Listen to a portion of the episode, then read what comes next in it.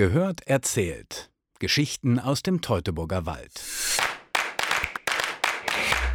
Der Legende nach kommen heutzutage jedes Jahr fast 150.000 Gäste nach Bad Salzuflen, weil in grauer Vorzeit Ziegen und Kühe hier etwas ganz Besonderes gemacht haben. Stadtführerin Sabine Mierbach erzählt die Geschichte.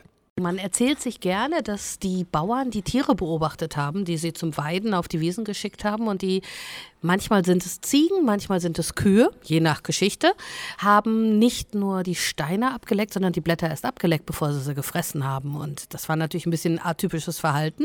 Und dann haben die Bauern mal selber probiert und haben gemerkt, ey, das ist salzig. Da muss irgendwas aus dem Boden kommen. Und so ist es letztendlich entstanden. Und Kindern erzählt man ja auch gerne immer, dass Salzuflen von Salzuflecken kommt. Ist aber ehrlich gesagt nur eine Geschichte. Damit startete also die salzige Wirtschafts- und später die Kurgeschichte des Lippischen Bades. Wobei es zunächst darum ging, die salzigen Quellen, neun Stück gibt es insgesamt tatsächlich für die Salzgewinnung zu nutzen. Salz war selten, es war das weiße Gold. Die Gewinnung, das Salzsieden, startete im 11. Jahrhundert und es war ein echter Knochenjob. Wie kriege ich das Salz aus der Sohle heraus? Ich schütze eine Pfanne, mache ordentlich Feuer drunter, dann fängt sie an zu kochen, die Sohle. Das Wasser verdampft und das Salz bleibt in der Pfanne. Problem ist nur dabei, dass natürlich immer einer daneben stehen muss, der permanent dann das sich absetzende Salz rauskratzt. Und wenn es heute auch therapeutisch noch gesund ist, mal zu inhalieren, wenn man erkältet ist, so macht sechs Tage die Woche, 20 Stunden alles andere als gesunde Lungen. Die Leute starben sehr, sehr früh. Erst vor 200 Jahren beginnt dann die Kurgeschichte, denn der Mediziner Dr. Heinrich Hasse hatte herausbekommen, dass das Baden in sohlehaltigem Wasser gesund ist. Bis dahin galt Baden übrigens als schädlich. Reiche Leute parfümierten lieber drüber. So soll der Begriff stinkreich entstanden sein.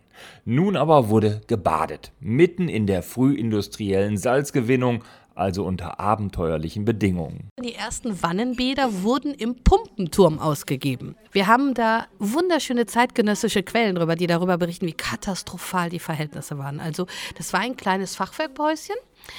In der ersten Etage standen, insgesamt waren es vier Badestuben, oben für die besseren Gäste. Die badeten die unteren waren die armen Bäder. Die unteren badeten wahrscheinlich nicht nur, sondern sie duschten auch, weil das Wasser von oben durch die Decke kam. Dazu war in der Mitte des Gebäudes das Pumpengestänge, was angetrieben wurde mit Dampfmaschine.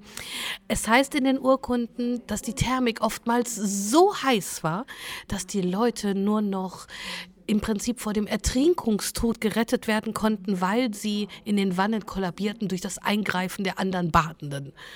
Aber manchmal ist ein Unglück ganz gut für was? Der Turm war versichert, er ist abgebrannt und wir konnten das erste Badehaus bauen. Doch das Baden im Pumpenturm war natürlich nur der Start zum Aufstieg der Kurstadt Bad Salzuflen. In den 50er und 60er Jahren schaffte man es tatsächlich unter die Top 5 der bestbesuchten Bäder in ganz Deutschland.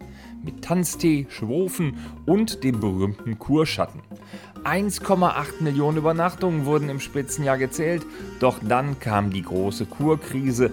Es wurde von Prävention auf Reha umgestellt. Die Gästezahlen brachen ein.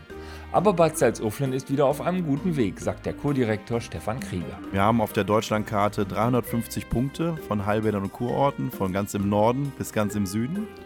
Und es hat ein Stück weit ein Verdrängungswettbewerb, kommunaler Verdrängungswettbewerb eingesetzt. Und ich glaube, nur die Orte, die sich von der Infrastruktur gut aufstellen, die ein starkes Marketing haben und ein gutes Management, und sehr, sehr gute Serviceangebote für den Gast. Die werden sich auch weiter am Markt behaupten, weil wir sind inzwischen in einem Selbstzahler- und Präventionsmarkt angekommen, sagt man. Und da muss man sich attraktiv aufstellen. Mit Marketing und damit verbunden gesprächswertigen Aktionen versucht die Kurverwaltung Bad Salzuflen wieder bekannter zu machen.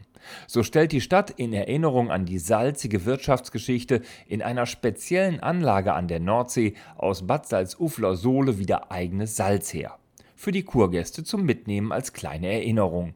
Ein Salz, das es in sich hat, sagt Stefan Krieger. Äh, nicht nur salzig, es schmeckt äh, ein bisschen scharf würzig. Das heißt, man muss es auch genau dosieren.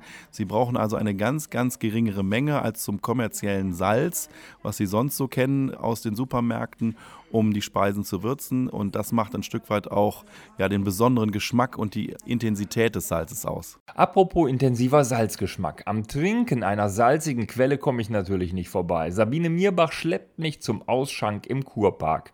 Der gesunde Losebrunnen wird mir eingeschenkt.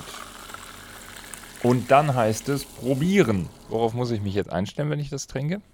Naja, ist ein bisschen salzig. Wir probieren das jetzt. Yo.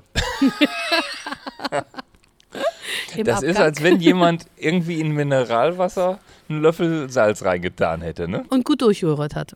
Und was macht die lose Quelle nun mit mir, Frau Mierbach? Der lose Brunnen hilft zum Beispiel auch, wenn man Probleme mit den Gallen hat, mit den Gallenwegen. Da ist es sehr unterstützend. Bei der Darmfunktion hilft es. Es spült gut durch. Überhaupt funktionelle Störungen der Oberbauchorgane, wie man medizinisch so schön sagt. Bis hin also auch zur ernährungsbedingten ja, Sonderzuführung von Kalzium, was ja auch immer für die Knochen gut ist. Mit frisch erholten Oberbauchorganen fahre ich also Richtung Heimat. Bad Salzuflen, ein Ort mit einer spannenden Vergangenheit und offensichtlich auch ein Ort mit einer verheißungsvollen Zukunft. Gehört erzählt. Geschichten aus dem Teutoburger Wald. Mehr erfahren Sie unter teutoburgerwald.de slash Geschichten. Das Projekt Storytelling Wertschöpfung durch Kultur wurde gefördert durch den Europäischen Fonds für regionale Entwicklung und das Land Nordrhein-Westfalen.